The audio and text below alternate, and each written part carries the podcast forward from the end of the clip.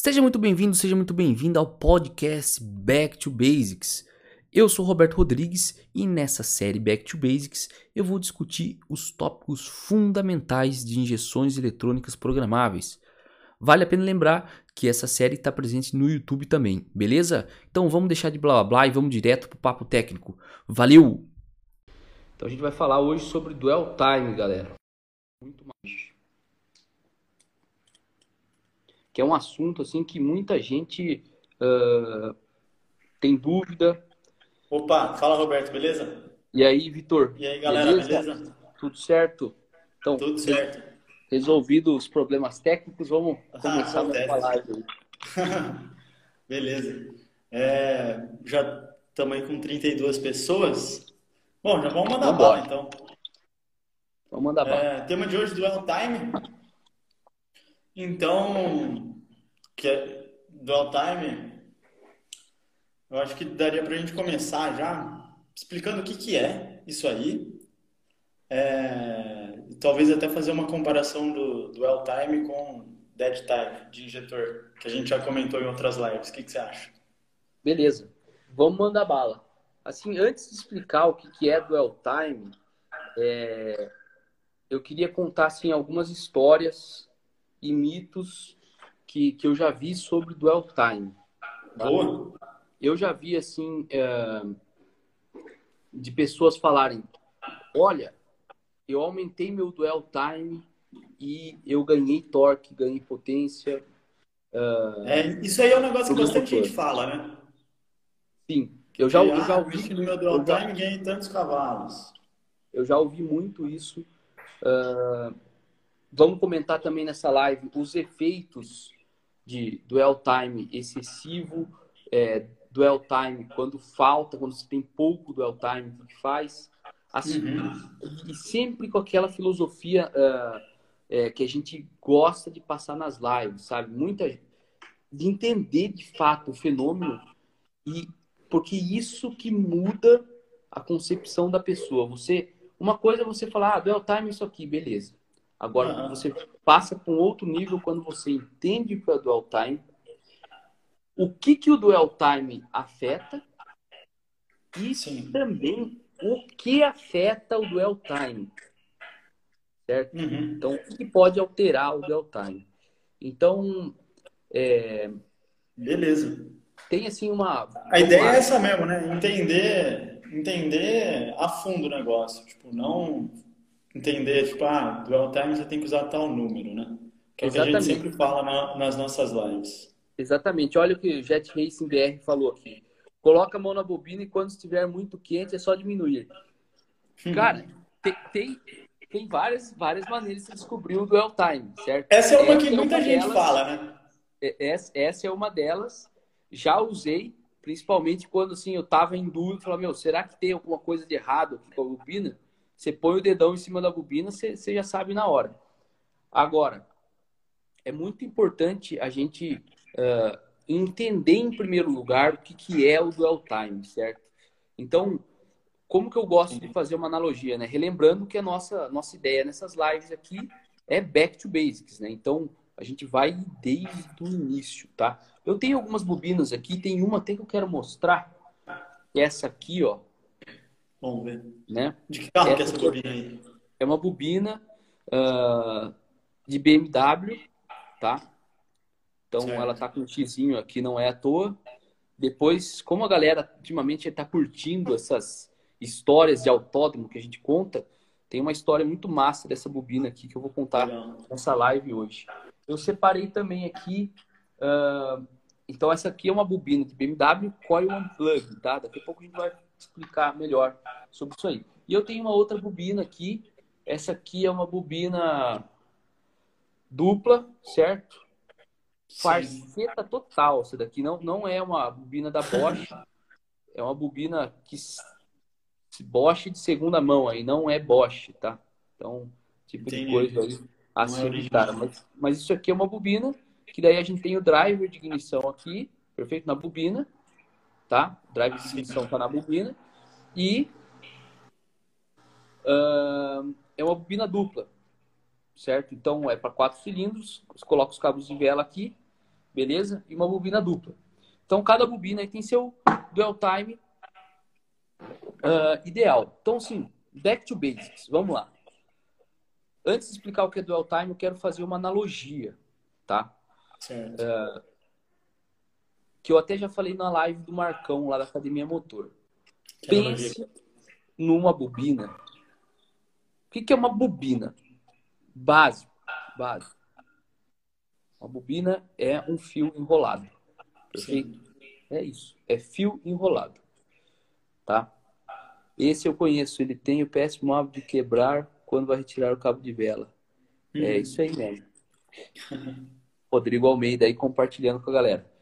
Então pensa numa bobina com um, como um fio enrolado, beleza? Um fio enrolado, ele consegue armazenar energia, tá? Então assim, o que eu queria passar para a galera? Fazer uma comparação com um copo d'água, tá? Não sei se alguém já viu, ouviu essa analogia, que foi a melhor maneira assim que eu, eu que eu achei para explicar para um cara muito tempo atrás. Uhum. Duel, ah, um copo d'água. Um copo d'água lá tem 250 ml. Não adianta você querer colocar 300 ml lá dentro. Só, só cabe 250, cara. Quando você passou de 250 ml, vai transbordar o copo. Simples. Analogia básica. Dual time é a mesma coisa. A gente tem que entender que a bobina ela tem uma capacidade de armazenar energia. Depois daquilo, esse você não vai conseguir colocar mais energia lá dentro. Ela não consegue armazenar. Certo? Então, assim, quando você pega uma bobina, que é bem simples, é um fio enrolado, e você coloca num, num polo da bobina de 12 volts e no outro terra, uhum. entenda que aquela bobina vai carregar. Ou seja, leva um tempo para você. Encher o copo encher o copo, exatamente. Ou seja, armazenar a quantidade de energia que aquela bobina consegue armazenar. Perfeito? É, a gente tem que entender. Então, o primeiro passo do L time é o tempo de carga da bobina.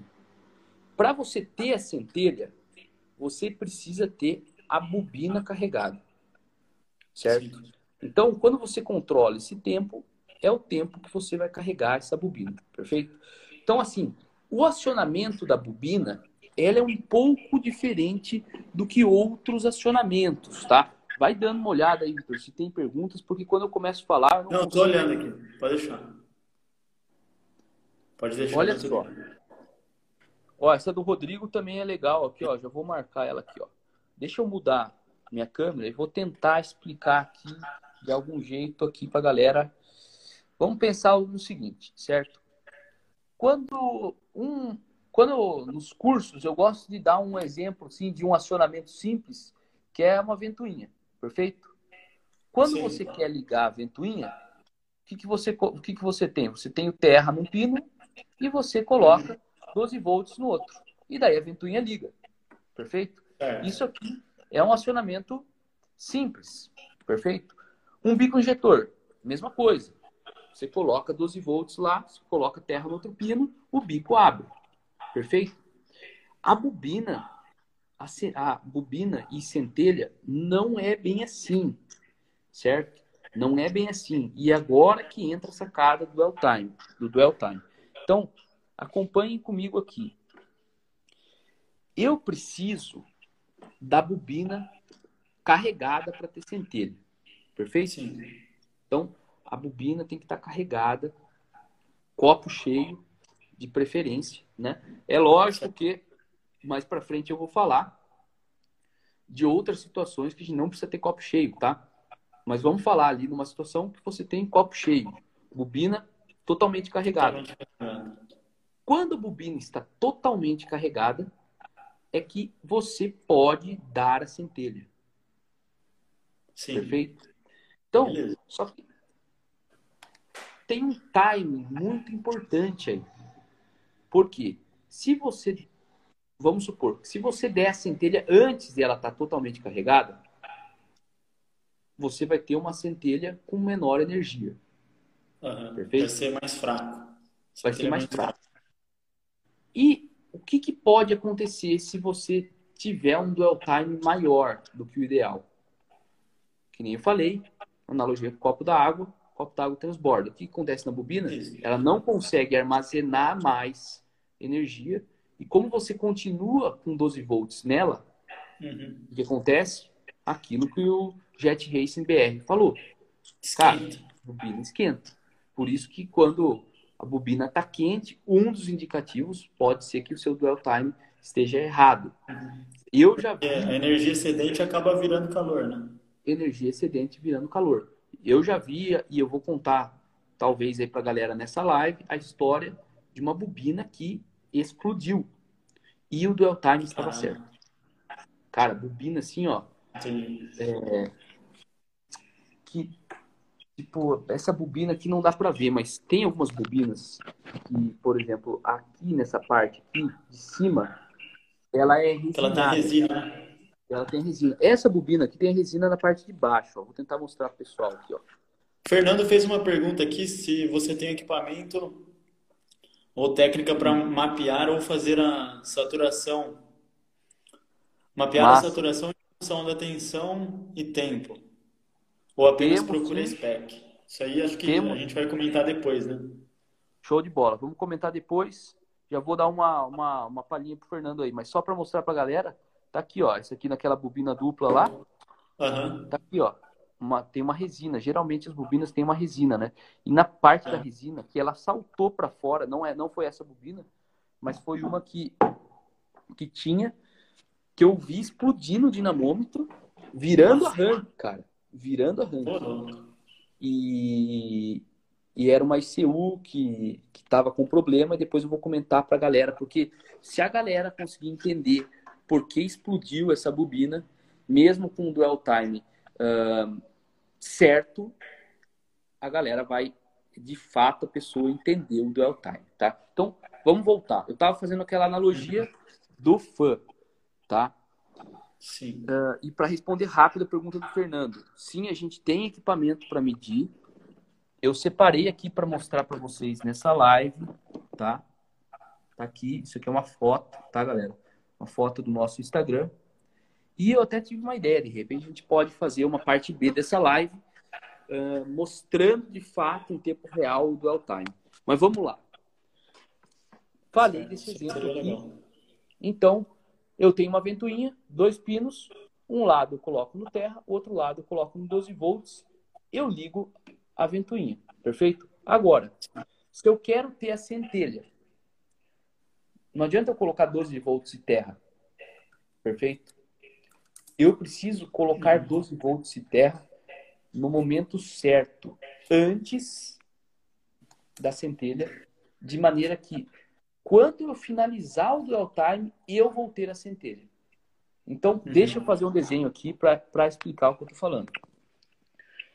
Vamos supor que eu esteja medindo aqui. Cara, difícil desenhar e segurar a coisa ao mesmo tempo. Vou ter um, um, um gráfico aqui onde meu eixo aqui é tempo certo. e aqui é tensão. Perfeito? Então, o que, que acontece? Se eu colocar a tensão na bobina, tá? Nesse momento aqui, e eu quero a centelha aqui nesse momento, eu não vou ter a energia que eu preciso na minha bobina. Então, eu preciso acionar a bobina antes da centelha pelo período que ela precisa ser carregada. Certo. Perfeito? E daí o que acontece? Eu aciono ela aqui, passou o meu tempo de dwell time, e daí eu tiro 12 volts dela. Perfeito? Quando eu tiro o 12 volts, isso aqui é o dwell time. Seria o tempo aqui, ó. Esse aqui, ó. Tempo. Que eu fico com ele acionado. Então, é totalmente diferente desse tipo de acionamento. Porque aqui eu coloco 12 volts e ligou a ventoinha. Uhum. Eu tenho um atraso de corrente de pico para a ventoinha ligar e tudo mais, mas já sai ligando a ventoinha. Certo? Eu, quem está no início às vezes pensa, ah, eu coloco 12 volts, eu tenho centelha. Não, não é isso. você tem centelha quando você tira o 12 volts. Isso que é legal. O momento da centelha é quando você tira o 12 volts. Perfeito? Então, o que, que acontece? Você carrega a bobina, coloca 12 volts nela, tem esse tempo para encher o copo, voltando naquela nossa uhum. analogia. Sim. E daí, quando o copo está cheio, você tira o 12 volts, certo? E daí, ah. Por, uh, por toda a característica da bobina, né, existe uma, uma, uma lei, como que ela chama? Eu esqueci o nome da lei, mas enfim, na parte elétrica, quando você tem uma, uma, uma corrente, você tem uma tendência natural de você manter aquela corrente, certo? Ah, vou, dar uma analogia para a galera, tá? Ah, quando você. O que essa lei quer dizer é o seguinte: você está com a bobina energizada, certo? Quando você tira a tensão, você tem uma inércia desse sistema elétrico. Vamos pensar assim, uma inércia do sistema elétrico que tende a continuar tendo essa corrente, perfeito? Isso induz, isso, isso você tenta manter, deixa eu tentar. Falaram aqui lei de Coulomb e lei de Faraday, mas eu, eu também não estou lembrando qual que é. Não, é que a, a sacada é a seguinte, é... Hum... Bom, depois eu vou mandar no Telegram lá qual, qual que é a explicação elétrica perfeita disso, tá? Mas a uhum. sacada é a seguinte. O que eu quero passar para todo mundo aqui é o momento da centelha é quando você tira o 12 volts da bobina. Perfeito? Lógico que a ICU não manda o 12 volts, tá? A ICU ela manda apenas um sinal tem ECUs que, tem, que conseguem controlar a potência de bobina, tem driver de ignição dentro da ECU, mas não é a grande maioria. A grande maioria, a ECU só manda um sinal. Ei, Sim. bobina, carregue momento da centelha. Bobina, carregue momento da centelha. Perfeito? Então, essa é uma grande diferença sobre um acionamento comum e um acionamento de bobina. Perfeito? E isso aqui é de fato real time. Para a gente fazer um desenho, então normalmente. Power Manzi falou aqui que é lei de Gauss, é verdade. Eu, eu Vamos ver, que é isso aí. A galera fala aí. Lei de Gauss-Stokes, alguma coisa assim, cara. Certo. A sacada, vamos ver se a galera vai falando aí, mas a sacada da bobina é a seguinte: você vai ter uma força contra-eletromotriz para você meio que manter a tensão ali na bobina, certo? Sim. E isso aí vai, vai, vai conseguir gerar a centelha, perfeito? Lembrando que tem toda a parte de primário e secundário na bobina, então não é 12 volts que você tem na vela, você precisa de uma tensão muito maior, por isso que pra você abrir o arco tem... elétrico, né? Para abrir o arco elétrico, exatamente. Então, por isso que você tem uh, na verdade, a bobina em si, a gente pode olhar ela como duas bobinas. É uma bobina, que é onde você vai ter 12 volts mesmo, que normalmente se chama primário. E depois você tem do outro lado, que é onde vai estar ali na vela, uma outra bobina que tem muito, um número de enrolamentos muito maior, tá? Eu vou falar aqui vários detalhes técnicos eu não lembro de cabeça, tá? Mas normalmente para bobinas indutivas essa relação é de 1 para 100. Ou seja, se você tem é, um número de 10 espiras aqui, né? Aqui você vai ter 100 uhum. vezes mais, então seria mil, tá? Normalmente é nessa faixa aqui, a parte de para bobinas indutivas e bobinas capacitivas, você tem uma relação um pouco menor, tá? Certo. Eu lembro que uma vez eu fui estudar, putz, qual que é a diferença de uma bobina em si a bobina, tá? que é recomendado para sistemas capacitivos ou para sistemas indutivos. E eu achei essa diferença entre as relações é, de espiras de primário e secundário. Não sei se é um algo padrão, mas compartilhando para a galera. Olha o que o Fernando falou. A variação do campo eletromagnético induz uma corrente em determinada tensão. A tensão depende da velocidade de variação do campo magnético. Quando desligamos isso aí, isso aí. Só que se... perfeito. O que, que o Fernando falou aqui? Se você varia o campo magnético, você tem uma tensão, perfeito? Você induz uma corrente, você induz uma tensão, certo? Se você varia ele muito rápido, você vai ter uma corrente muito alta também. Perfeito? Mas é por, por conta desse fenômeno que eu falei, dessa lei, que quando você tem ali aquela tensão, você tem essa tendência de você manter, você tem essa inércia elétrica ali. O Matheus perguntou a diferença, de, depois se puder responder, de bobina indutiva e capacitiva. Beleza. É bem isso aí que o Fernando falou, só seguindo o, o raciocínio do Fernando. Se o campo não variar, não há corrente induzida.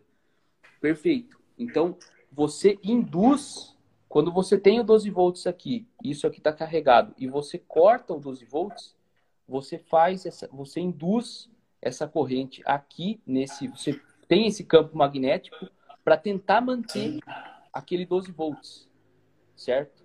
E daí você certo. induz uma tensão aqui e você tem a corrente que vai para a vela efetivamente.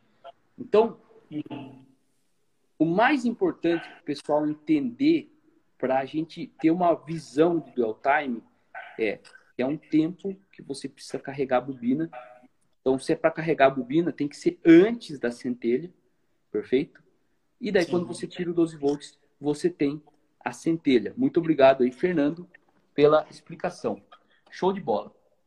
Então, o que, que acontece? Basicamente é isso aí que funciona, é assim que funciona o dual time. Isso é dual time, perfeito? E lembrando da analogia do copo d'água, tá? Olha só esse gráfico aqui que eu preparei na foto. E se a galera curtir esse tópico, a gente faz uma segunda live com uh, dados práticos, tá? Esse aqui é o Twizy da Instagram, do nossa, o Twiz na Instagram é complicado. O Instagram da Twiz, tá? Isso aqui foi há 95 semanas atrás, faz bastante tempo. Né? Dois anos. Tá aqui, ó. Que a gente falou, ó, nunca, nunca adivinha aí o seu o, o dual time da sua bobina. Então o que, que a gente fez aqui, ó? Isso aqui é um osciloscópio e a gente estava medindo, de fato, o 12 volts ali do primário da bobina. Perfeito? Então, aquilo que eu falei em outras lives, tá? Que nem, ó, e, e vou, vou falar isso para ajudar a responder uma pergunta aqui, ó. Power Manzi. Através da resistência do primário da bobina, eu consigo definir um dwell time ideal? O dwell time, ele tem uma relação com a resistência, tá? Mas não só com a resistência, ele tem uma relação também com a indutância, certo? que é, um, que, que é uma característica que é, a gente já explicou numa live, certo? E é uma característica que afeta, que, é, que, que ela.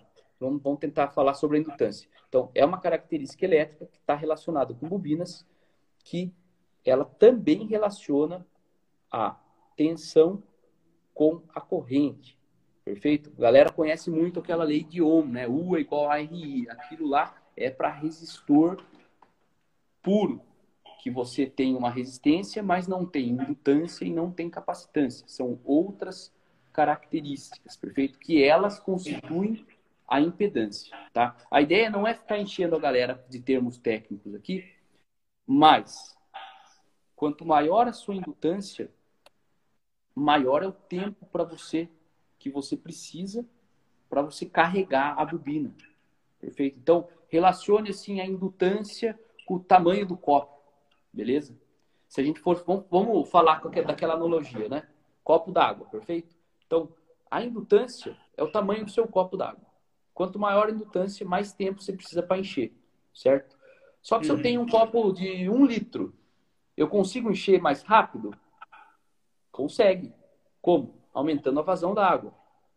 Uhum. Qual que é a vazão da água nessa nossa analogia? A gente pode comparar ele aí com tensão elétrica, tá? Se a gente tiver uma tensão maior na bobina, a gente vai conseguir encher mais rápido esse copo d'água, ou seja, a gente vai conseguir carregar mais rápido a bobina. Esse fenômeno do carregamento da bobina está representado aqui no osciloscópio. Tá vendo? Esse é aqui, é? Tô... nesse ponto aqui, ó, eu estou medindo a tensão no meu primário. Quando essa reta inclina aqui, ó, esse ponto a gente tem essa quebra aqui, foi bem quando eu fiz o quê? Coloquei coloquei 12 volts na bobina. Certo. Tá? Aí ela estava carregando. Aí ela começa a carregar. Você tem esse delay. Você não tem, você coloca 12 volts lá, não, você não tem 12 volts direto na bobina, por causa da indutância. Leva um tempo para a bobina carregar. E você consegue ver exatamente no osciloscópio. Vou tentar voltar a câmera aqui. A bobina carregando aqui, ó. Perfeito? Aqui, deixa eu ver aqui se eu consigo enxergar. Mas, galera não vai Por que, que ele subiu mas... depois ali? Porque ele subiu? Porque depois eu desliguei. Então, certo. E aí era ele... como se tivesse dado a centelha. Exatamente. A centelha ocorreu aqui, ó, nesse momento. Quanto eu Legal. usei de dual time? Para a galera entender, cada quadradinho no osciloscópio aqui era um milissegundo. Então, eu tive um milli aqui, mais um milissegundo aqui, mais aproximadamente meio milli aqui. Então, isso aqui foi um dwell time de 2,5 milissegundos, tá? Qual tensão? Um pouquinho menor que 12 volts. Cada quadradinho aqui, ó, é 5 volts. Então, eu tinha 5, 10, na verdade, 14 volts eu tinha. Falei, falei besteira. 5, 10, 15 seria aqui. Eu estava, então, com 14 volts usando um dwell time de 2,5 milissegundos, tá? Aí, isso aqui, não estou falando que é a melhor maneira, perfeito, de se medir dwell time. Existem outras, mas é uma maneira mais fácil que eu uso, perfeito? Como que eu sei que o dwell time é, tá ok? Acompanhe comigo o que acontece. Então, o que, que eu faço? Pego, pego uma bobina que eu nunca vou levantar o dwell time. Nunca levantei. Eu vou lá, coloco um tempo muito baixo. 0,5 milissegundos. E vejo isso aí. Daí aumento 0,2. E vou aumentando aos pouquinhos. Uhum. Até que até que acontece isso aqui, ó. Olha aí. Caramba. Isso aqui foi quando eu usei um dwell time de 3 milissegundos.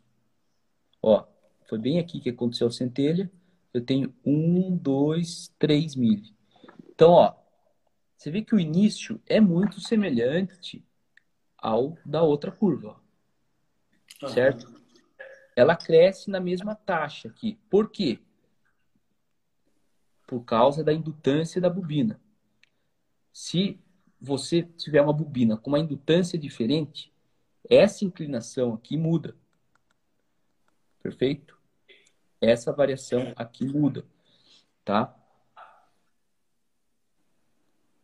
Uh, ah, Para a galera que, que é da engenharia, talvez a galera saiba, então você tem o U igual a R, que é lei de Ohm, certo? Também tem uma relação da tensão com corrente e indutância, só que na indutância a tensão varia com a derivada da corrente, em função do tempo, beleza? É isso, né? L, L, é, V é, é isso aí mesmo. Faz tanto tempo que eu estudei isso aí. Mas, enfim. O que, inter... o que eu quero mostrar para a galera. A curva, ela muda de perfil, muda de, de é... angulação, muda de, certo? Muda de inclinação, exatamente. Isso. Certo? Se a minha indutância mudar. Por isso que não adianta você só olhar para a resistência da bobina. O que interessa, o que, o que afeta também é a indutância, perfeito? E voltando aqui, então, na minha outra curva, eu tive essa característica de crescimento igual, com a mesma inclinação. Só que quando eu cheguei aqui, olha o que aconteceu, certo? Esse é o momento aonde, pelo menos, eu olho e falo, cara, agora o dwell time começou a ficar excessivo. Eu pego e volto um pouquinho, certo? Normalmente, por segurança, vou compartilhar com a galera. Quando eu vou medir esses dwell times assim, eu pego o dwell time ideal, ou seja, aquele que tá ali no limite de, de ter aquela quebra no sinal, e eu volto 0,1, 0,2 milissegundos. Tá? É geralmente o que eu faço com a seguinte ressalva, né? Tem que tomar muito cuidado. Às vezes você tem uma bobina que o dwell time é 1 milissegundo. E daí você vai, você vai, ah, vou tirar 0,2 milissegundos por segurança. É, tem 20% de tempo. É. Sim. Então tem que tomar muito cuidado. Então, é, peraí, peraí que tem uma pergunta aqui. É, o Mate perguntou se esse sinal você pega no polo negativo da bobina. O sinal, normalmente, eu pego no polo positivo, tá? Agora, eu vou ser sincero com vocês. Faz tanto tempo que eu não meço um dual time e uh, eu lembro que tinha duas maneiras que eu media o dual time. Uma, eu media, eu media a queda de tensão colocando um resistor em série ali no, no, no 12 volts, que era uma uhum. maneira que eu via em diversos eu vi num livro, cara, há muito tempo atrás. Só que nunca deu certo para mim. Certo? A maneira que mais, mais dava certo, eu pegava o osciloscópio e colocava a ponteira dele no 12 volts, tá? Uh... E daí eu preciso... Se a galera curtir, pessoal, ó, fazer o seguinte, tá? Se vocês estão curtindo esse assunto, eu acho que sim, uma parte muito importante é ver as coisas na prática para aprendizado. Então, uhum. sempre no final das lives a gente faz um post para perguntar o que vocês mais curtiram. Dessa vez a gente vai falar o que vocês mais curtiram e se alguém quiser que a gente faça essa parte B, a gente se compromete a pegar um osciloscópio que nem esse aqui, montar toda toda a traquitana aí para pegar uhum. uma bobina e fazer e ao vivo isso aí. Fazer ao vivo para mostrar para a galera. Eu acho que o é pessoal legal. vai curtir e vai e vai aprender bastante. Mas, Mas tem que ter bastante gente, não adianta, pô, três pessoas comentarem lá. Tem que ter pelo menos umas 20 pessoas, marcando ah, três amigos, né? Isso aí, daí, daí a gente faz um, um, um negócio bala assim. E daí, mas repetindo, nesse caso aqui, qual que seria o duel time ideal? O duel time ideal seria aproximadamente nesse ponto aqui. Então seria Começamos aqui, 1 um milissegundo, 2 mili, um pouquinho mais de 2,5. 2,7, algo desse tipo. Como que eu vou saber certo. a compreensão? Você pode medir pelo osciloscópio, mas normalmente eu gosto de ficar variando ele na ICU e olhando em tempo real essa curva no osciloscópio. Tá? Então, assim, ó, essa é uma maneira de você medir seu dwell time, perfeito? Se a galera uhum. curtir, a gente mostra o passo a passo disso numa live B sobre o assunto, mostrando de fato o circuitinho que a gente faz para medir o dwell time. Agora, ah, tem, uma, tem uma pergunta aqui, Roberto, do Alfredo, que está sempre aí nas nossas lives, sempre compartilhando aí para a galera quando a gente vai fazer live. Por que a reta cresce para baixo e não para cima? Isso a aí é mais uma... está aumentando? Isso aí é mais uma característica de configuração do seu osciloscópio e como você está vendo uh, como foi ligado de fato as ponteiras do multímetro. Perfeito? É só isso, entendeu? É só isso. Isso é um negócio legal de mostrar uh, na live B. Né? Sim, e, ó, eu vi mais uma pergunta aqui, ó, do Mate, né? Dual time varia por rotação ou carga? Assim, ó, uma voltando para analogia, tá? O que, que a gente falou? Uh, do copo d'água, então que a gente tem um tempo ah. ideal. E lembra que eu falei, putz, eu tenho um copo d'água de um litro, se eu quero encher ele mais rápido, o que, que eu faço? Eu aumento a vazão da água, perfeito? Abro minha torneira que estou enchendo meu copo. Eu falei que a, que a analogia seria com a tensão, perfeito? Por quê? Porque o dwell time, ele varia com a tensão. Olha isso aqui, ó. Esse aqui é o software esse é o manager da Mutec, tá? Das Gold Box ainda? Das Gold Box. Dual, Ignition Duel em milissegundos, tá? Então, eu tenho uma tabelinha 2D que relaciona VBAT, que é a tensão da bateria, com o meu Dual Time. Então, o meu Dual Time depende da tensão da bateria. Como? Conforme eu aumento a tensão, diminui o duel, certo? Certo. Porque daí vai levar, se eu aumento a tensão, leva menos tempo para eu carregar a bobina. Tem uma uhum. outra variável aí, tá? Que é o seguinte, olha só, o Mate perguntou, olha como essa pergunta do Mate é legal. Dual time varia por rotação ou carga? Olha só. O que, que o dual time afeta? Ele afeta efetivamente quanto você vai ter de energia ali na centelha, tá? Agora vamos pensar comigo. Eu achei o meu dual time ideal para uma determinada tensão, tá? Daí, como a gente sabe que varia, eu preciso variar a tensão, o que, que eu faço? Aqui, aqui, desculpa. Como eu falei que o dual time depende da tensão, aquele teste que eu mostrei, você tem que fazer para várias tensões, certo? Por quê? Se o seu alternador variar um pouquinho a tensão, vai variar o dwell time. Se ele parar de funcionar e a tensão cair, você vai continuar tendo uma centelha com energia ideal. Vamos falar de energia, tá?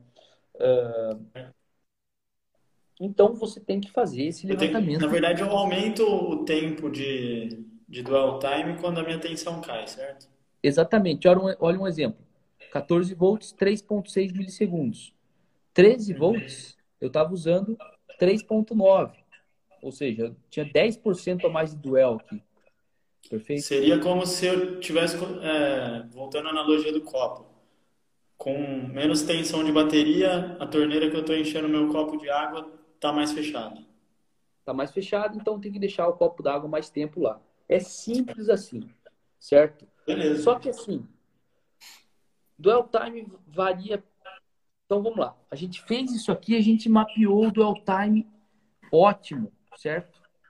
Uhum. Para todas as tensões ali. Uma faixa de tensão grande, de 8 a 15 volts, beleza? Então, quando o motor está funcionando, vai estar tá aqui dentro. Certo. Tem mais alguma coisa que varia, que afeta o dual time? Olha só. Nas Gold Box, a gente consegue configurar outros eixos, tá?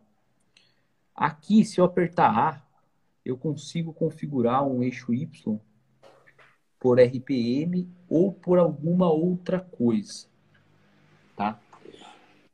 Eu recomendo as, é, a galera usar um outro eixo que é o de load do motor, tá? Carga do motor, que é o que o Matt falou. Por quê? O dual time ideal, ele não vai uh, afet ser afetado pelo load. Mas, vocês concordam comigo que isso é meio, se a gente for pensar, seguir um raciocínio, ver se fica óbvio para vocês. Se eu tenho 4 milissegundos, por exemplo, de duel ótimo para 14 volts. Então, se aquela minha bobina for bem escolhida para aquele motor, eu vou ter, com 4 milissegundos é suficiente para eu ter centelha em todas as condições de funcionamento do motor. Quando que é mais difícil você ter uma centelha efetiva que consegue iniciar a combustão? Quando o motor está com o máximo de carga lá dentro. Sim. A carga do motor, quantidade de ar e combustível lá dentro.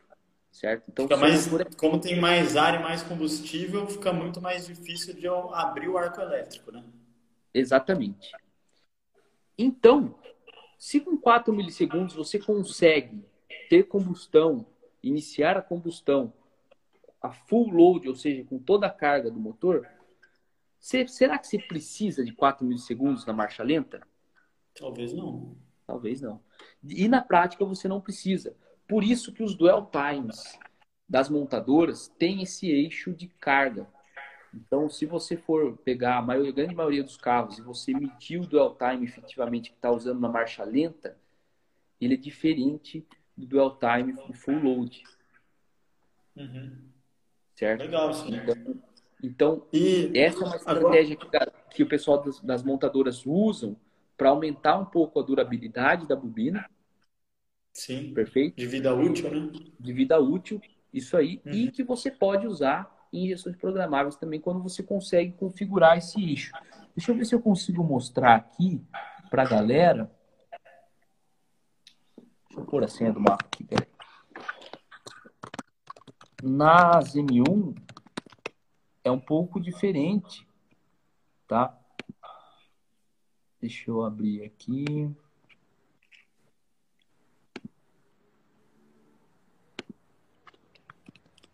Olha só. O William falou aqui duel versus gap. Eu acho que é gap de vela. É, provavelmente, é. se você tem um gap de vela maior, faz mais sentido você ter que usar um duel maior também, certo?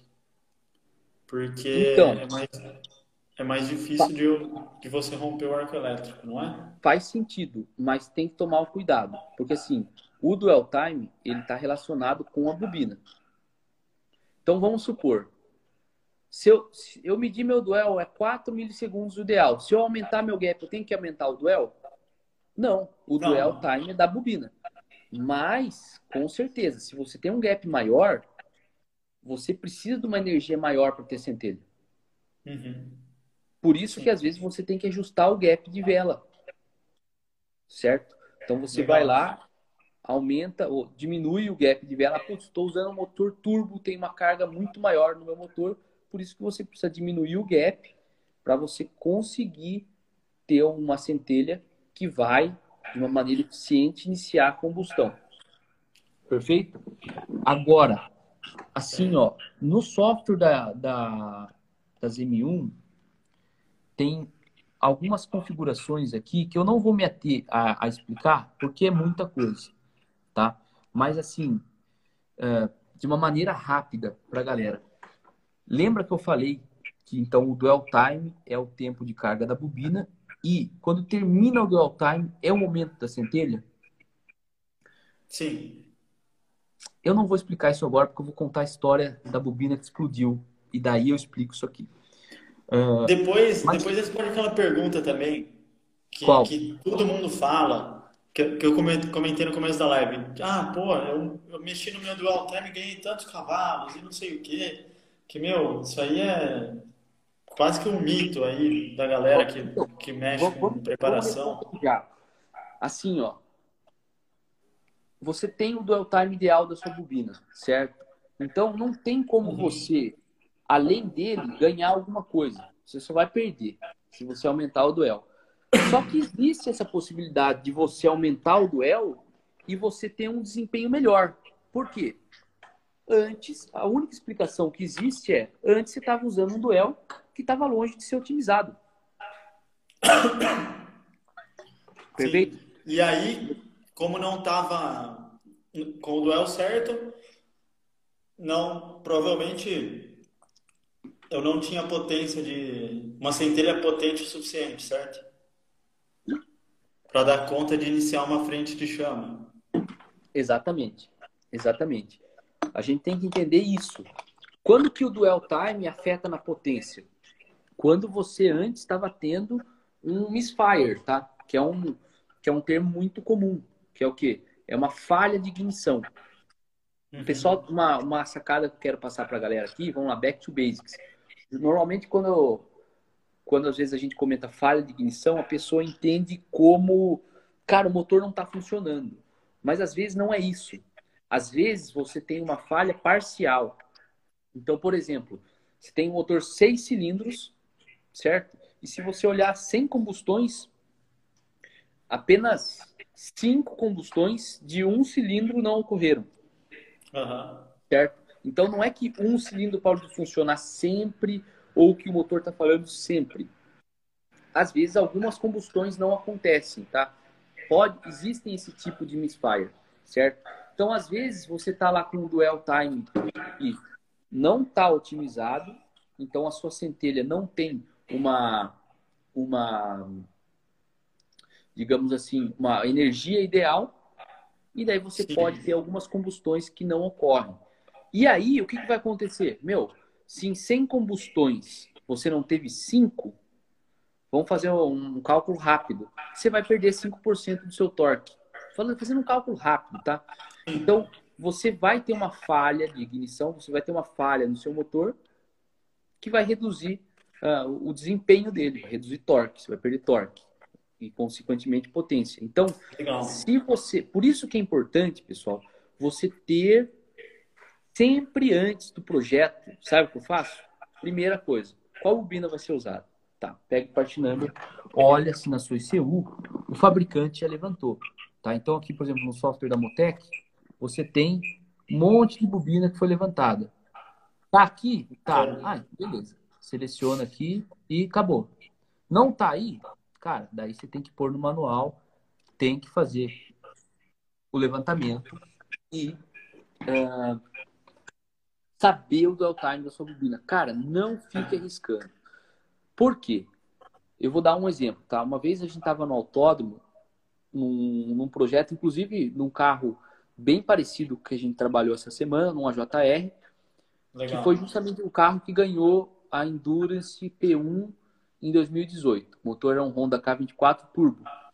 E a gente tava com, ah, vou levantar um pouco. A gente tava com, o motor tava falhando nos treinos, tá? E eu lembro que deu o cara que fazia o motor falou assim, cara, é, a gente olhava no log, tá? O que, que acontecia no uhum. log? A gente via que era uma falha que ela estava relacionado com o load, tá? Ou seja, quanto mais boost a gente usava, mais falhava.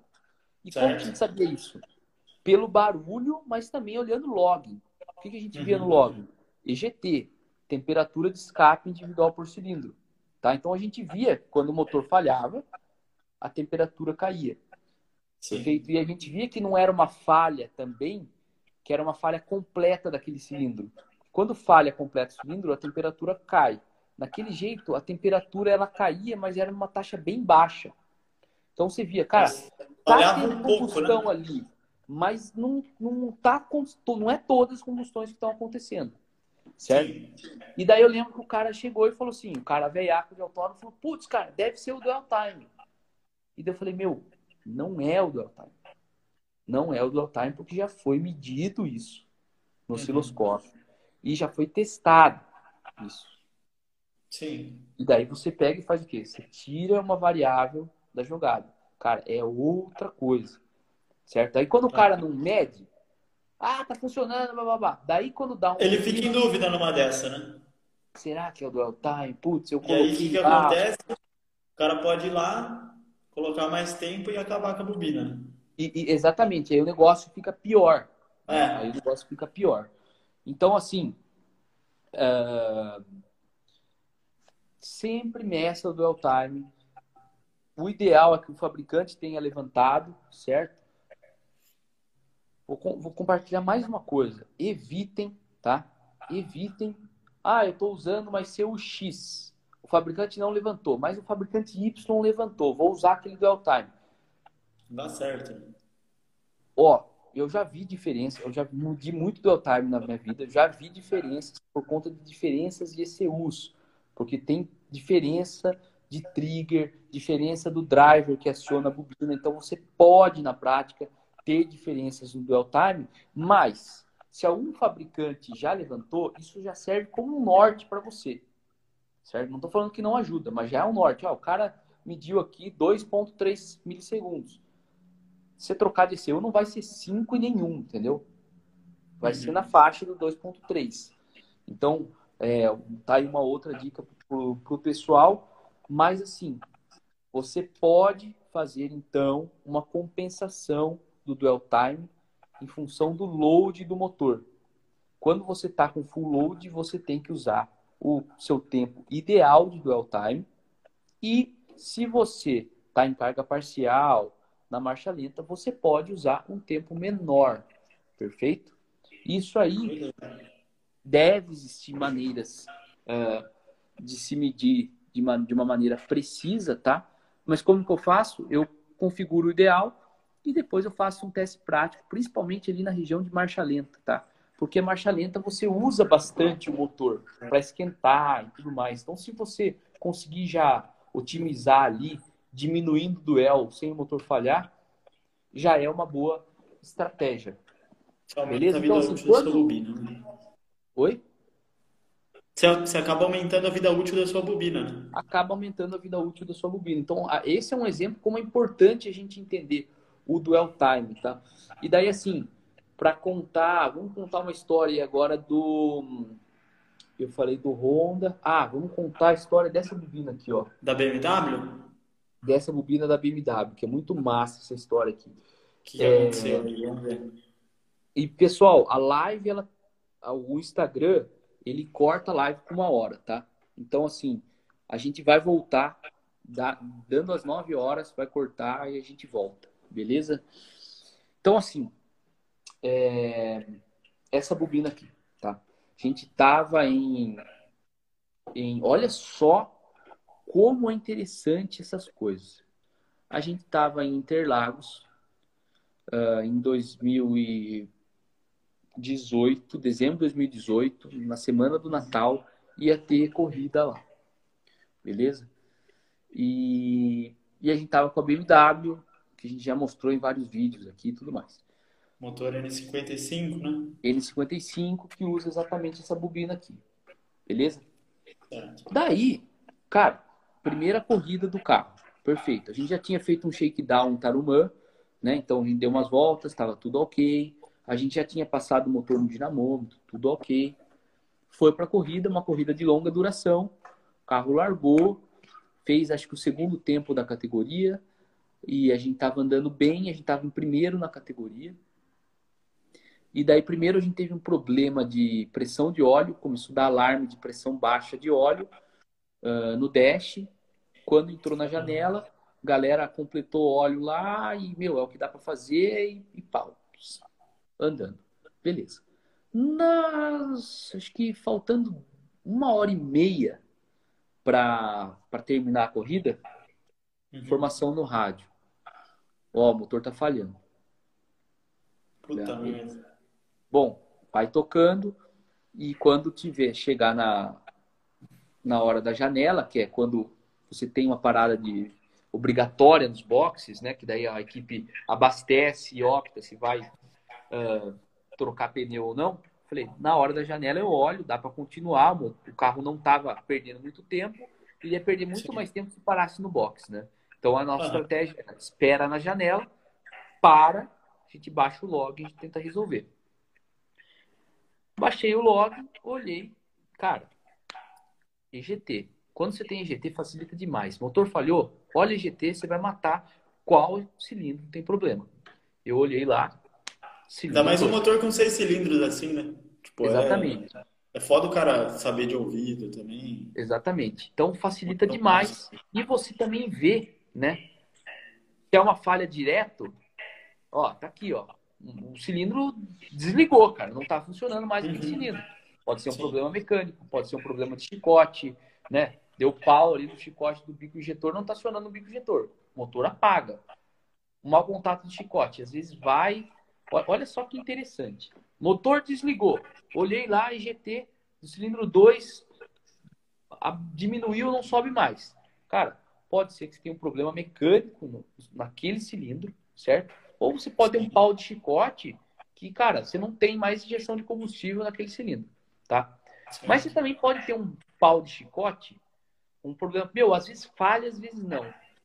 Só que se às vezes falha, às vezes não, é o seguinte, cara, às vezes na saída de curva falha, depois na reta não falha. Então você tem que avaliar se essa falha, quando é intermitente, ou seja, às vezes acontece, às vezes não, se essa é. falha, quando que ela acontece? Porque às vezes essa falha acontece só em alta carga. E daí é uma característica, olha, pode ser falha de ignição. Às vezes, você tem uma falha que é só em curva.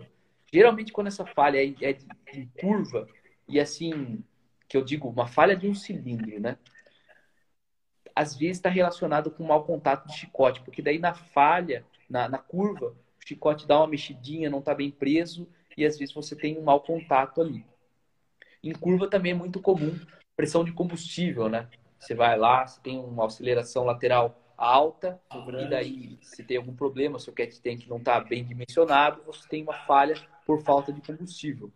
Mas Sim. nesse caso da BMW, era evidente. Falhava com alta carga no cilindro 2. Beleza? Então tá. Fim de ano, não, a gente, eu passei isso para a equipe e falei, meu, tem uma falha que parece ser de ignição, cilindro 2. Beleza? Beleza. Vamos. Uh, o que, que dá para fazer? Não tinha bobina reserva, mete bala. Terminou a corrida, tá? A gente ficou.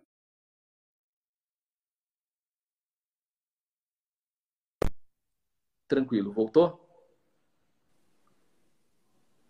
Voltou aí? Voltou, voltou. Beleza. Galera,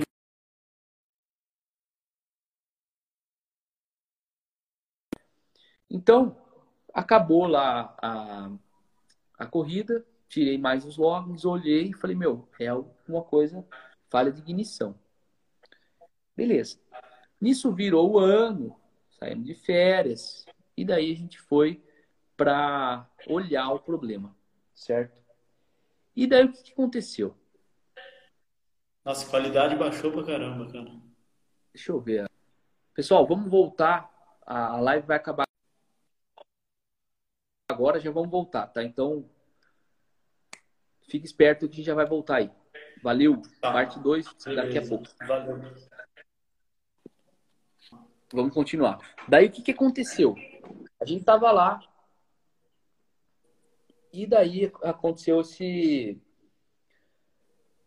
essa falha no cilindro 2, beleza? Era uma falha que estava relacionada com a carga do motor. Então, quanto mais boost tinha, quanto o cara pisava no acelerador, era que falhava. Se via que em saídas de curva, que o cara não tava com o pé no fundo, certo? O cara tava com carga parcial no motor.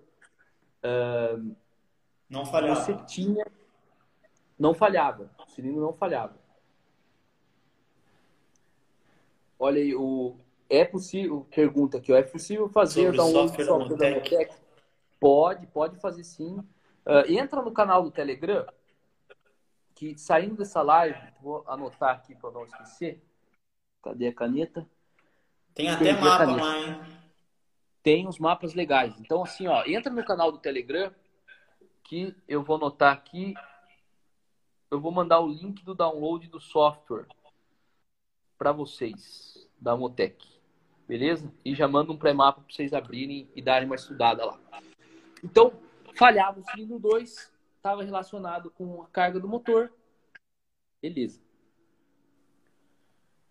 Daí, ah, detalhe importante para vocês entenderem.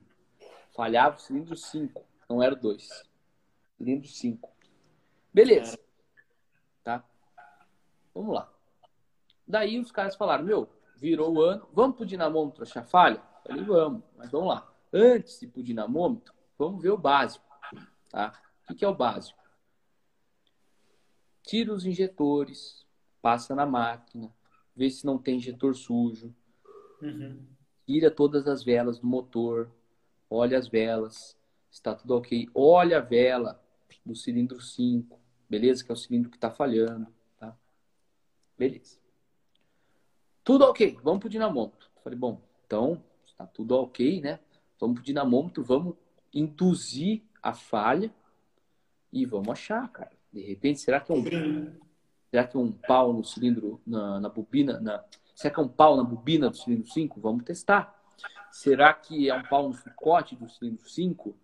Difícil, cara. Chicote mil spec, bem feito, primeira corrida do carro.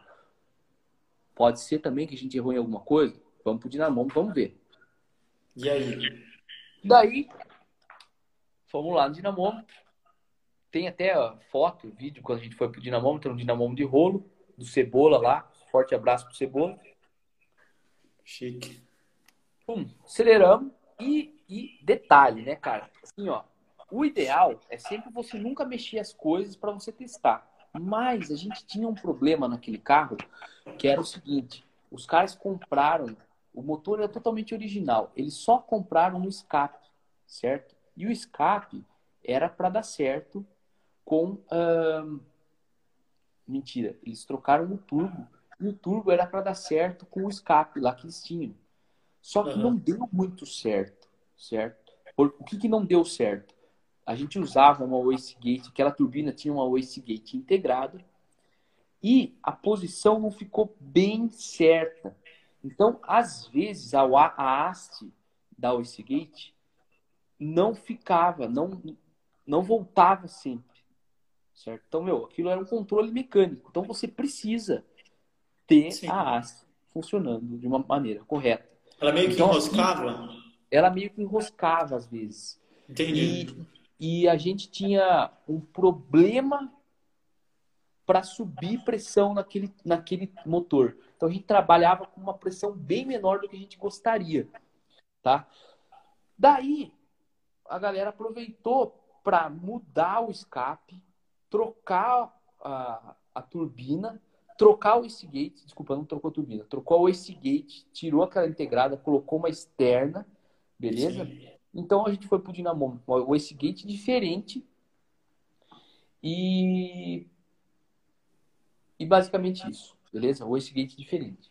Então, vamos lá pro dinamômetro para ver se o motor falha de novo. Então, a gente tinha que achar a falha, resolver a falha e testar o motor com mais boost, que antes a gente não conseguia. Uhum. Daí, falei, bem, vou desligar o boost control, vou trabalhar só com a pergunta aí do William, que está em todas as nossas lives, não era linear o controle, do qual controle que você está falando, William? Me, me, explica aí que a, gente, que a gente fala. Fomos pro dinamômetro, desliguei o boost control, o motor falhou. Falei, beleza, deixa eu olhar o log. Hum. Falhava o cilindro 2. Falei, porra, cara. Não era o 5? Então. Falei, será que eu tô louco? Faz muito tempo que fui pro, pra pista, deixa eu ver. Olhei, hum. peguei o log da corrida Cilindro 5 falhava. Agora tá falhando 2. Daí você fala, caralho, velho. Aí o cara fica louco, né? Aí o cara fica louco, né? Fala, meu. Você falou que, é, que é o Ace. Então, a, a Wastegate ela não era é, eficiente porque ela tinha um problema mecânico. Na hora da montagem da Wastegate, ela não ficou. O, o, o atuadorzinho ali, o bracinho da Wastegate não estava bem posicionado. Então, às vezes, quando ao invés dela mexer assim, ela mexia assim, ó. Ela tinha uma folguinha. Então, às vezes, ela travava numa posição e a gente não e, e o controle não não ficava legal por um problema mecânico. Beleza, William? Era esse o problema. Então, é, foi um problema de instalação ali por conta que, cara, venderam aquele kit lá para os caras falando que era plug and play, mas não era muito bem plug and play. Tá. E daí o que, que aconteceu? Beleza. Então o cilindro, conferi, falei, meu, era isso mesmo, cara, não tô louco. O cilindro 5 que falhava. Agora o dinamômetro tá falhando o cilindro 2. Aí vai, vai, vai, vai. Resumindo, falei assim, cara, tira a vela do cilindro 2 aí. Olhei a vela do cilindro 2. E aí? Sabe o que aconteceu com a vela cilindro 2? Nada. Tá tudo certo. Meu, como? Porque o cilindro tá falhando, cara. A vela não tá dando indício nenhum. Gap certinho, cara. Para compartilhar com a galera, a gente tava usando naquele motor lá 0,7 de de folga de vela, tá? 0,7 milímetros entre os gaps, entre entre eletrodo, entre os eletrodos da vela. Falei, meu, que coisa. Aí, falei, meu, vamos, sei lá, querem fazer algum teste do cilindro 2, mas, cara, não parece algo mecânico, cara. Uhum. Olha, Chico. Retavedação, por exemplo? Vai. É, a gente poderia testar é, compressão, né? Que é um teste bom para você saber se tem algum pepino mecânico. Como que você faz? Uhum. Motor desligado, coloca ele em ponto morto superior, com as válvulas fechadas, tira a vela, pressuriza lá dentro com ar e olha a pressão no relógio. Se você, para você ver se o seu cilindro está vedado. tá? Se você tiver uma válvula com problema, uma válvula empenada, qualquer outro tipo de problema que você é, não, você perca a vedação do seu cilindro, vai medir no relógio. Você vai ver que vai ter uma perda ali no seu relógio. Sim. Só que daí, cara, não fui eu que resolvi esse. Não, não foi eu que resolvi essa charada, porque eu tava cego quanto a isso. Quem que, é quem que matou a charada? Eu tô tentando lembrar. Quem matou a charada foi o Zé Stout, que estava com a gente no, no autódromo. Porque ah. ele falou assim, cara, será que não ligaram o GT errado? Daí a gente foi ver por quê. Como a galera mexeu na Westgate, e os caras mexeram no escape, eles acabaram desligando os EGTs. Sim. E daí na hora de montar os EGTs, deixa eu ver se eu consigo pegar um módulo de EGT aqui. Na hora de montar. Na hora de montar, os caras ligaram invertido. Deixa eu ver se eu consigo. Pera aí, galera, dá um tempo aí. Vou ver se eu consigo. Tá aqui, cara. Pra mostrar pra galera.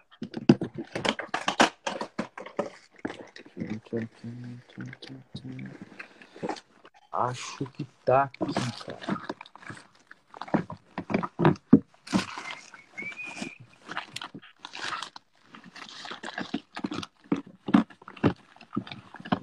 Tá.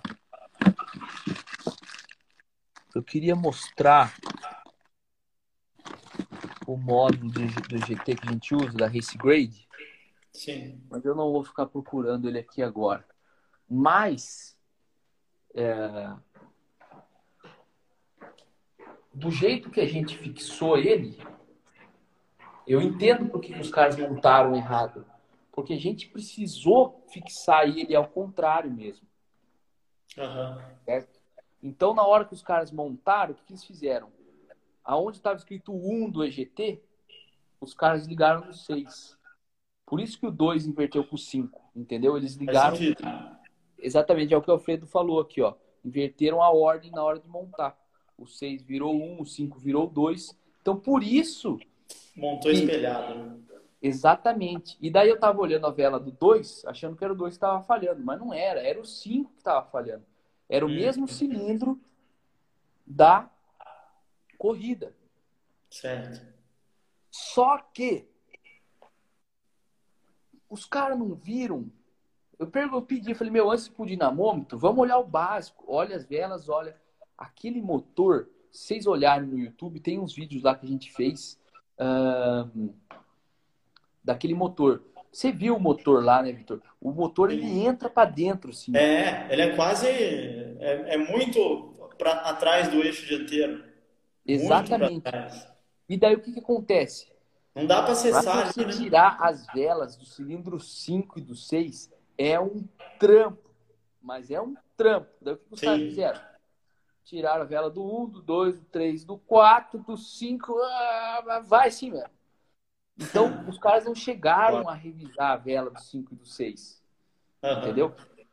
E daí, o que a gente viu, ó, é o 5 mesmo. Tá? Porque tem, é um trampo, cara. Não, não, tô, não tô reclamando dos caras, não. É um trampo para tirar as velas. Mas tinha que é, tem coisa que é, acaba sendo inviável, né? Se você não tirar um motor fora do, do carro, você não consegue fazer. Exatamente. Quando arrancaram fora, o que, que aconteceu? A vela do 5 estava com um gap muito errado. Então, quem montou esqueceu de, re, de revisar o gap, mas, cara, não era nem gap original, cara. É muito estranho. O gap estava enorme. O gap estava enorme. Então, o que, que aconteceu? Né? O que, que aconteceu? A gente estava numa corrida onde tinha chicote novo, bobina nova, vela nova, tudo novo, tudo zero. Uhum. Seis horas de corrida. No final, aquela que tinha um puta de um gap já não tava performando legal a centelha lá. Aguenta aí que eu já vou falar porque, porque a história é longa. Então, o que a gente fez? Fica, é aquela, assim, é, fica mais difícil de você abrir o arco, né? Com gap Exatamente. Grande. E como as coisas vão, por algum motivo,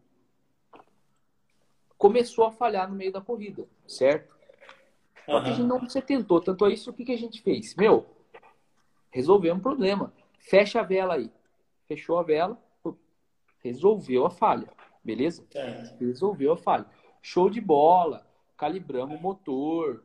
Resolveu o pau da Wastegate. Conseguimos subir o boost. Ficou chique. A gente fez lá 10 mapas de boost pro cara. Com que push to pass. Show de bola. Vamos testar no autódromo, vamos. Daí, assim, como aquela equipe é muito organizada, isso que eu gosto de trabalhar com os caras. Pessoal da MC Tubarão, né? Pessoal da MC Tubarão. Os caras tinha treino na quinta-feira, mas os caras falaram, meu, vamos testar na quarta. Pegaram lugar autódromo, a gente foi testar na quarta. Uhum. Daí, tudo funcionando, tudo funcionando, controle de tração habilitado, legal, ajustamos o controle de tração para a pista. Isso facilita, porque daí quinta a gente iria para o treino, a gente não ia testar carro, motor, controle de tração, nada. Uhum. Ia testar ajuste do carro. Você tá com suspensão, né? Outras coisas. Suspensão, exatamente. Os pilotos iam andar. E aí no autódromo, o que você acha que aconteceu? Deu pau. Falhou. Puta Só que daí o motor falhou, velho. Cara, galera tem que estar no autódromo pra ver isso aí. O motor Não, falhou. Isso aí é, é, deixa o cara o cara perde os cabelos, né? Numa dessas. Perde o cabelo. Fala, é mas foda. cara, foi resolvido o problema. A gente entendeu o que aconteceu. O motor tá falhando. Daí, o motor chegou, abrimos o capô. Eu já falei, falei pro Paulo, né, que trabalha lá. Cara, uhum. abre o capô, já vai olhando ali se, se você acha alguma coisa que eu conecto o notebook e vou ver, baixar o login e eu vou ver qual cilindro que tá falhando. Era o maldito 5 de novo. Puta. Tinha bobina reserva já? Tinha bobina reserva. Só que o que, que aconteceu? Daí, só que quando ele abriu o capô, tava fazendo um barulho, cara. Nossa. Um barulho. E, meu, os caras têm experiência de muitos anos de autódromo, mais do que eu. Então, cara, coisa de barulho, essas coisas, os caras. O, o Paulo, eu lembro até hoje, o dia que a gente estava em Interlagos, que o. nas 12 horas, que o 32 chegou e tava falhando o cilindro. Eu não, não tinha ouvido nada, velho. O Paulo falou: ó, tá falhando tal cilindro. Fomos ver, pum. O injetor tava com problema. Os caras percebem muito rápido, né? Percebe muito rápido, cara. Nada, nada substitui anos de experiência. Sim. Não, não, meu, por isso, cara, que eu respeito muito galera de autódromo que trabalha. Eu aprendi com esses caras e com todo mundo que eu trabalhei no autódromo muito mais do que muitos professores de faculdade que eu tive. Porque é uma, é, é uma experiência, cara. Experiência. É, é outra pegada. É Sim. tipo de coisa que você tem que viver para conseguir pegar o negócio. Ou ter contato com o cara que tem, que, que, que quer uhum. compartilhar. Certo? E eu tava fazendo barulho, cara, o motor. Daí os caras, pô, tá, o motor parece que tá batendo, cara. E daí, olhei e falei, cara, cilindro 5 de novo. Falei, porra, mas por que quer dar um pau mecânico no cilindro 5, cara? A vela tava com um gap maior, não tinha nenhuma marca na vela. Uhum. Tudo ok, né? Cara, daí Olha só. O Paulo que matou. Falou, cara, traz outra bobina. Colocou a bobina. Tudo funcionando normal. Vamos ver se consigo mostrar pra galera aqui, ó. Essa bobina aqui, ó. Exatamente. Provavelmente a bobina estragou, então. Eu quero que a galera dê uma olhada. Ó. Então vamos lá, vamos analisar essa bobina aqui. Ó. Tá aqui essa aqui tá com um xizinho para a gente não querer reutilizar ela, porque ela já morreu, tá? Certo. Tá aqui, ó. Isso aqui foi um esquema que a gente fez porque a gente não achava esse conector da BMW, tá? A gente até achou o conector em ferro velho, né? E até mesmo no chicote original, perfeito? Só que a gente não reutiliza conector antigo, terminal antigo, você vai ter que fazer emenda. A gente não faz essas coisas. Por isso, que, que a gente fez? A gente pegou, a gente fez um esquema aqui que a gente resinou os terminais lá dentro, tá? Certo. Sai os fios e a gente montou aqui um olhal pro terra da bobina, beleza? E aqui tinha um conector DTM que a gente tirou aqui para reaproveitar o conector porque essa bobina morreu, tá? Mas tá aqui os terminais, crimpadinhos, beleza, com tag. Tinha um Sim. conector DTM aqui, beleza? Vamos olhar um pouco mais essa bobina aqui, ó. Tá dando para ver legal aí? Tá. Vamos ver se a galera acha alguma coisa aí que chama atenção. Então, aqui que vai para para vela, né? Tal. Tá aqui a bobina. Eu sei porque eu já vi essa bobina aí na primeira semana. É, da... Você já viu, né? Que então, eu tava na. Será que a galera enxerga alguma coisa aí? Vamos ver se os caras estão afiados. Dá para ver alguma a normalidade. É que é, é difícil que. Aí, ó, Power, Garage Power falou que viu aí. Já viu. Matt viu também. Fuga aí, de corrente ó. na lateral. Tá aqui, ó. Olha aí, ó. Então, pessoal. Por que que aconteceu isso? O que que estava acontecendo? Para a galera que não pegou, Cara, praticamente estava centelhando aqui, ó. Essa marca aqui, ó. Essa marca aqui é porque tinha, tinha centelha aqui. Uhum. Tá? Por que isso aconteceu? Por que isso aconteceu? Por que isso aconteceu? motor funcionou em Interlagos por quatro horas com um gap desse tamanho. Certo. Então, isso aí acabou sobrecarregando a bobina. Cara, tem uma sacada assim, ó, que eu, eu vou compartilhar com a galera, que é um negócio, tá? Que eu nunca entendi tecnicamente. É, ó, isso aqui que o Alessandro falou é exatamente, essa é a melhor explicação. Ó. O que, que acontece? O gap, você conseguia ter centelha lá? Conseguia. Só que o gap era muito grande, tá? A bobina zero, tudo frio, é uma coisa. Depois de três, quatro horas no pau, negócio diferente. E aí começou a ficar é. mais difícil para você ter centelha lá. Por quê? Porque o gap estava muito grande.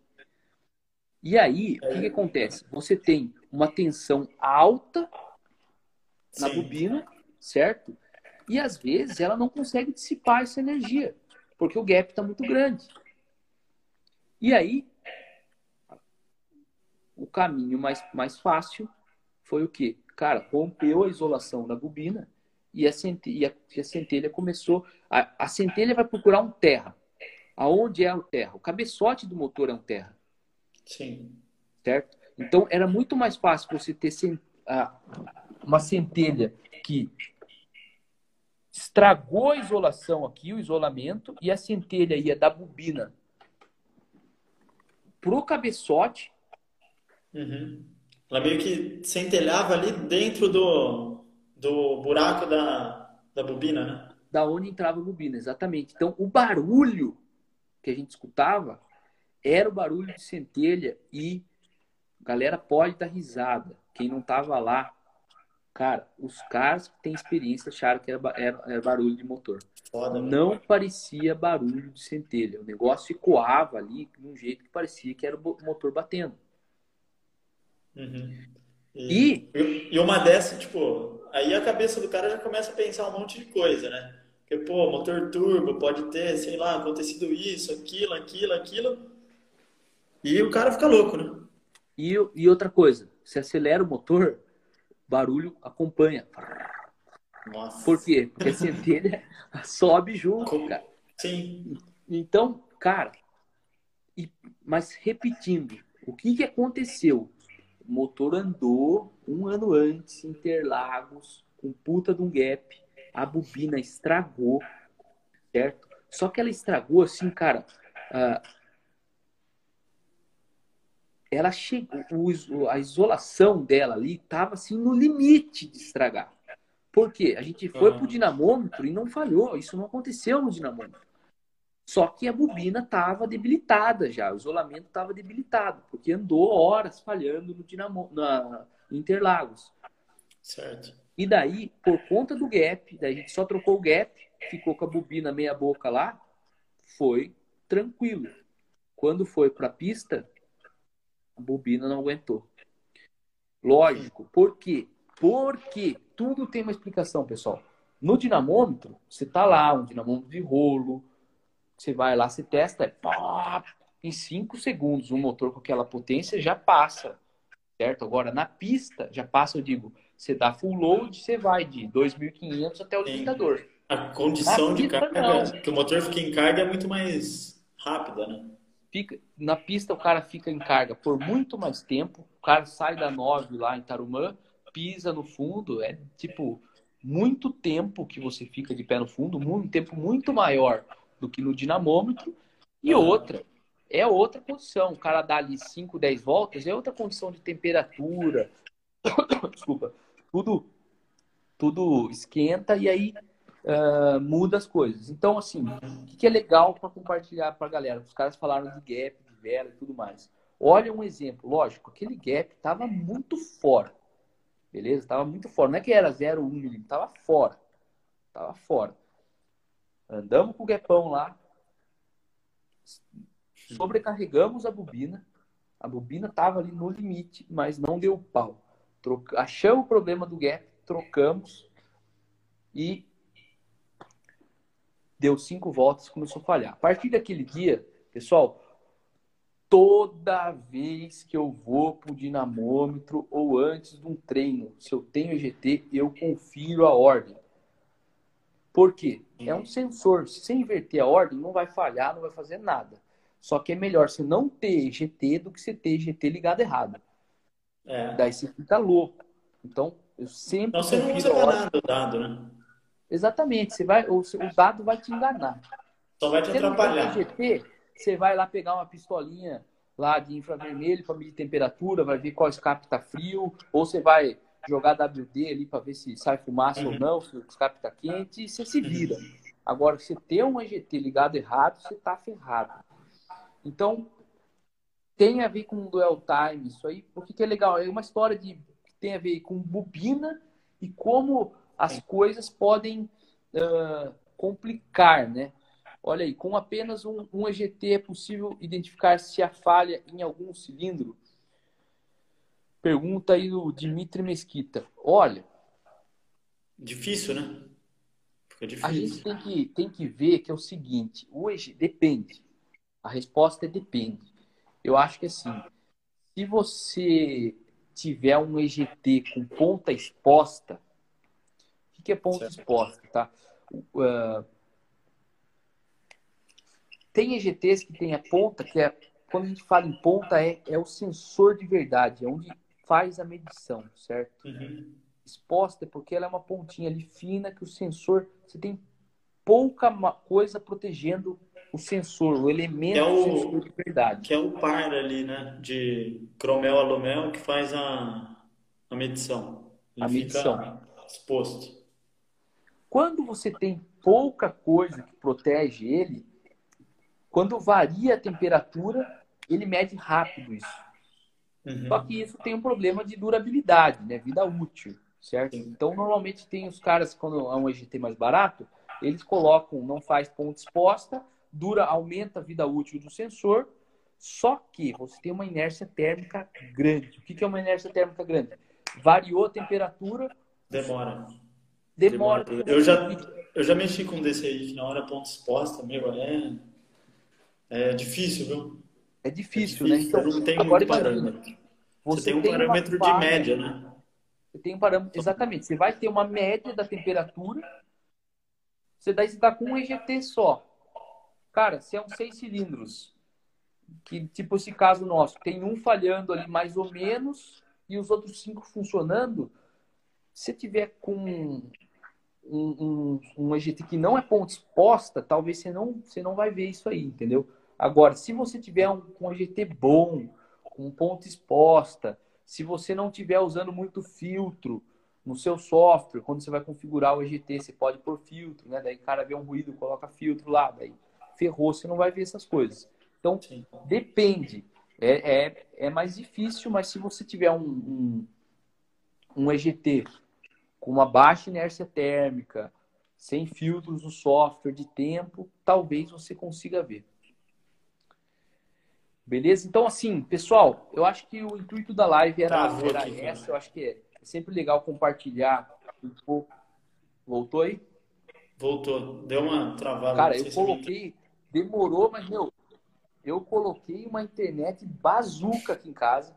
Agora, cara, não é para travar live, cara. Eu falei, cara, na primeira live que eu vi, eu falei, meu, não tem condição, porque agora por conta do coronavírus eu tô na, na casa dos meus pais. E daí a internet que era muito ruim, ficava travando nas lives. Eu tinha que ir na casa da minha namorada, daí às vezes a internet caía também, colocava no 4G. Falei, meu, vou resolver. Coloquei uma bazuca, liguei lá, falei, meu, põe a mais rápida aqui.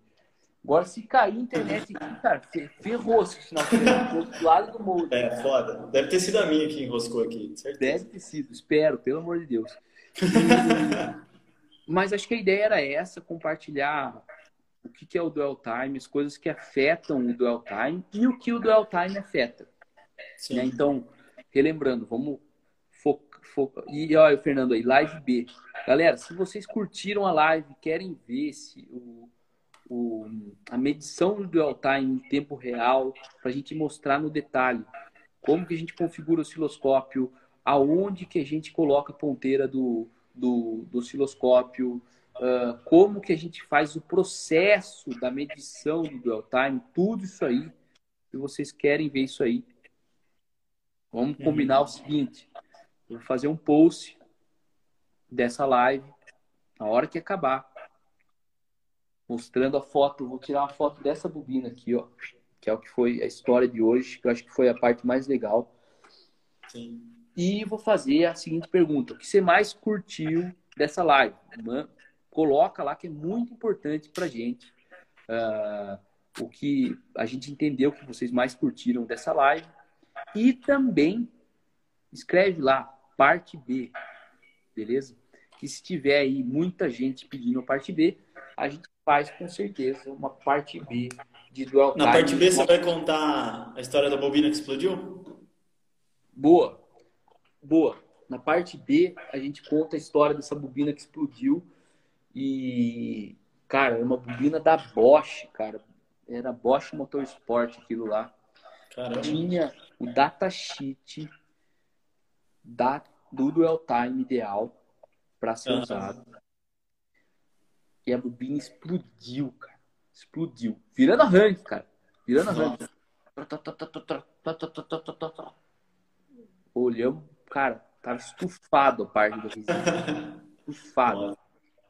Cara, Perigo, hein, cara? Perigo. Então, se a galera curtir aí, vou fazer o post, galera. Muito obrigado pela participação. Comentem, compartilhem, marquem os amigos que curtem, cara marketing, eu já falei, dá um trabalho, Sim. cara, fazer essas lives. A gente cara, ó, não sei você, Vitor, mas eu tô curtindo pra caramba a galera interagindo. Ah, é legal, puta. É As muito mensagens legal. É isso aí que faz a live ser tão boa. É isso aí que Exatamente. faz a live ser boa. Porque se fica a, a só live... você falando aqui, beleza, mas, meu, os caras perguntam aí, abre a nossa cabeça também. É Exatamente. sensacional. A, a live boa é a live que, que a galera participa. Então, quem faz a live são vocês. E então ajudem aí a compartilhar, beleza, galera? Vamos fazer o post. Deixa eu tirar um print aqui. Aí, tem um printzinho. Vou fazer o post aí, marca os caras aí. E Isso tem aí. uma novidade pintando aí, ó. Vamos, vamos relembrar algumas coisas aí, ó tem um, a live de injeção direta, que, cara, vai ser a mais top. E por conta disso, a gente tá deixando ela pro final, para ser uma live muito massa. Por que, que ela vai ser legal? Porque é um tópico bem diferente. Sim. Dá para contar no dedo. Pouca gente fala disso aí hoje em dia. Exatamente. Muita gente, pouca gente. Eu, eu acho que dá para contar no dedo as pessoas que trabalharam com injeções programáveis no Brasil com injeção com direta. Injeção direta. Sim, então a gente, a gente, o nosso objetivo na live é mostrar um sistema de injeção direta, ciclo Otto, e falar alguns pontos chaves das injeções eletrônicas programáveis que fazem o controle desses motores. Então, vai ter essa live, vai ser a live número 20, a gente está na live número 16.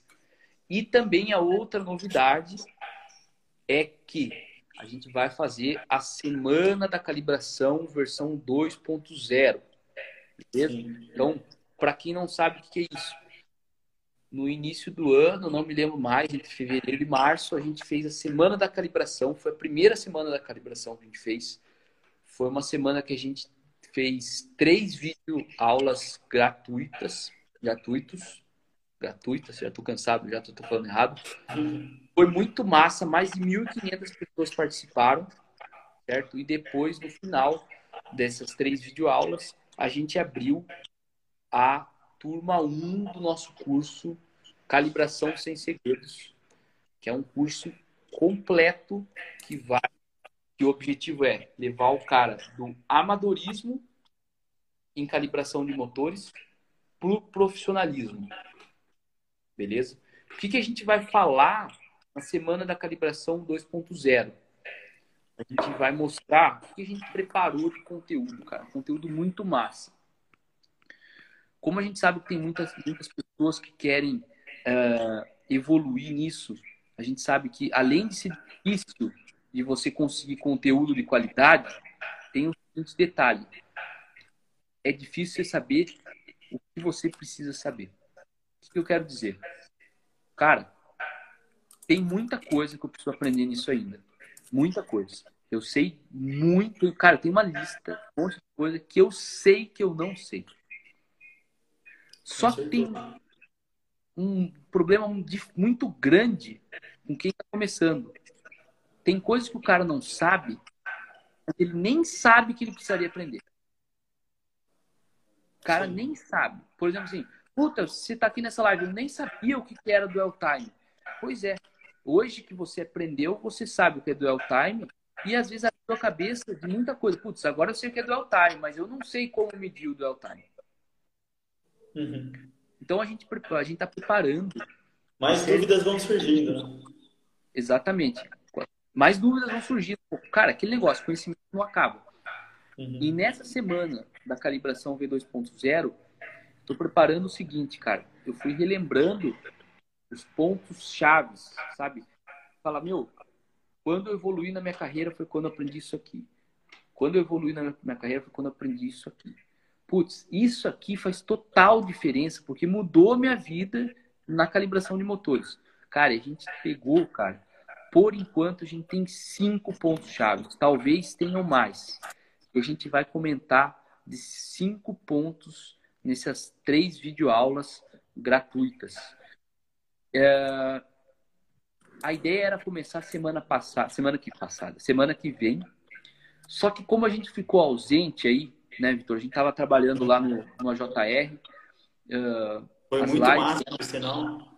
Foi legal pra caramba, né, cara? Não foda, mas muito massa. Mas como a gente ficou uh, meio fora aí, a gente vai fazer o seguinte: a semana da calibração V2.0 é, vai ser na semana do dia 18 de maio. Então não é semana que vem, é na outra, certo? Então a gente vai finalizar com calma as 20 lives, dando toda a atenção para vocês. E a gente vai, depois, na semana do dia 18 de maio, começar a semana da calibração V2.0, onde a gente vai compartilhar o que você precisa saber exatamente para sair de um nível comum de amadorismo ou de entusiasta para você chegar num nível aí de profissional especialista em injeção, certo? A gente vai mostrar exatamente é tipo um passo a passo, um guia, entendeu? Cara, você quer manjar de calibração?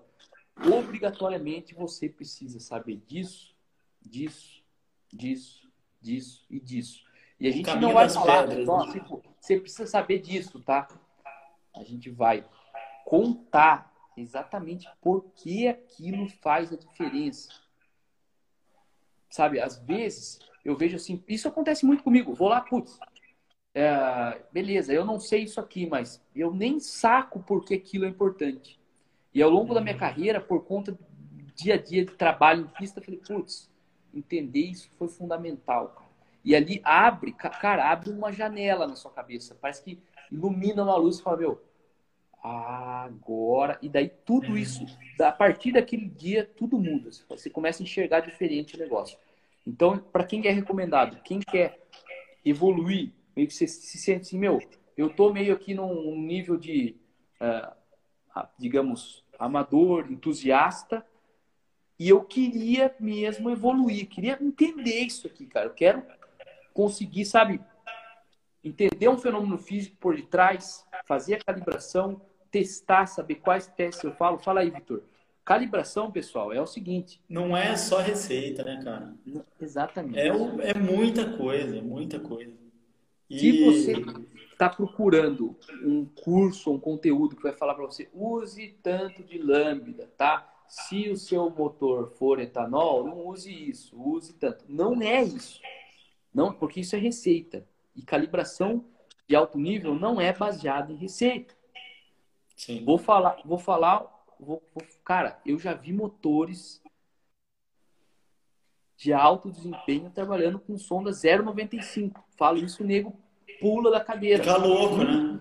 Fica louco. Não existe receita. Olha aí, o Matt falou.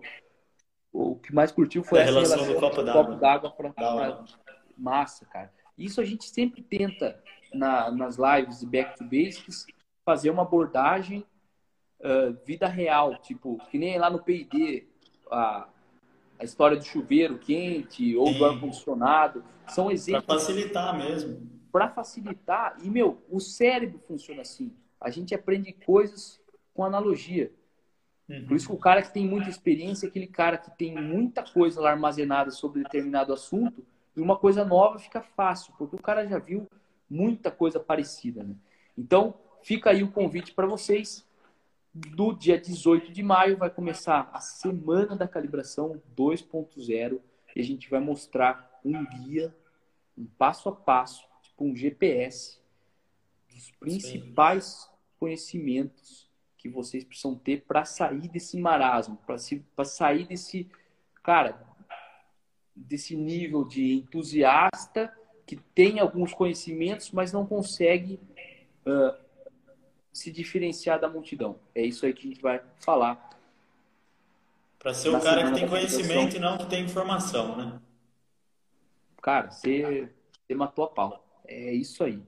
Você vai passar de um cara que, que não é um cara que só tem informação, você tem conhecimento. O cara Sim, que tem informação cara. é o seguinte, cara, tem que usar 0,83 de sonda lambda no álcool. Isso é informação. O, cara que tem conhecimento que fala, ah, eu uso 0,83 nesse caso, nesse motor, para esse combustível, por causa disso. Isso aí. Senão eu poderia trabalhar mais rico ou mais pobre. Como uhum. que eu sei? Fazendo teste. Que teste eu faço? Como eu analiso os dados do teste? Tudo isso é conhecimento. Quando começa, o Bruno perguntou, dia 18, na semana do dia, do dia 18 de maio. Então fiquem atentos para participar. É só cadastrar com um e-mail mas o recomendado é Telegram. Galera, vocês não estão no Telegram ainda, vocês estão perdendo. Tem no Telegram ali é um conteúdo muito massa. Quem curte gestão eletrônica programável tem que estar tá lá. E lá que a gente vai passar todas as informações da semana da calibração, que são os, as três videoaulas gratuitas.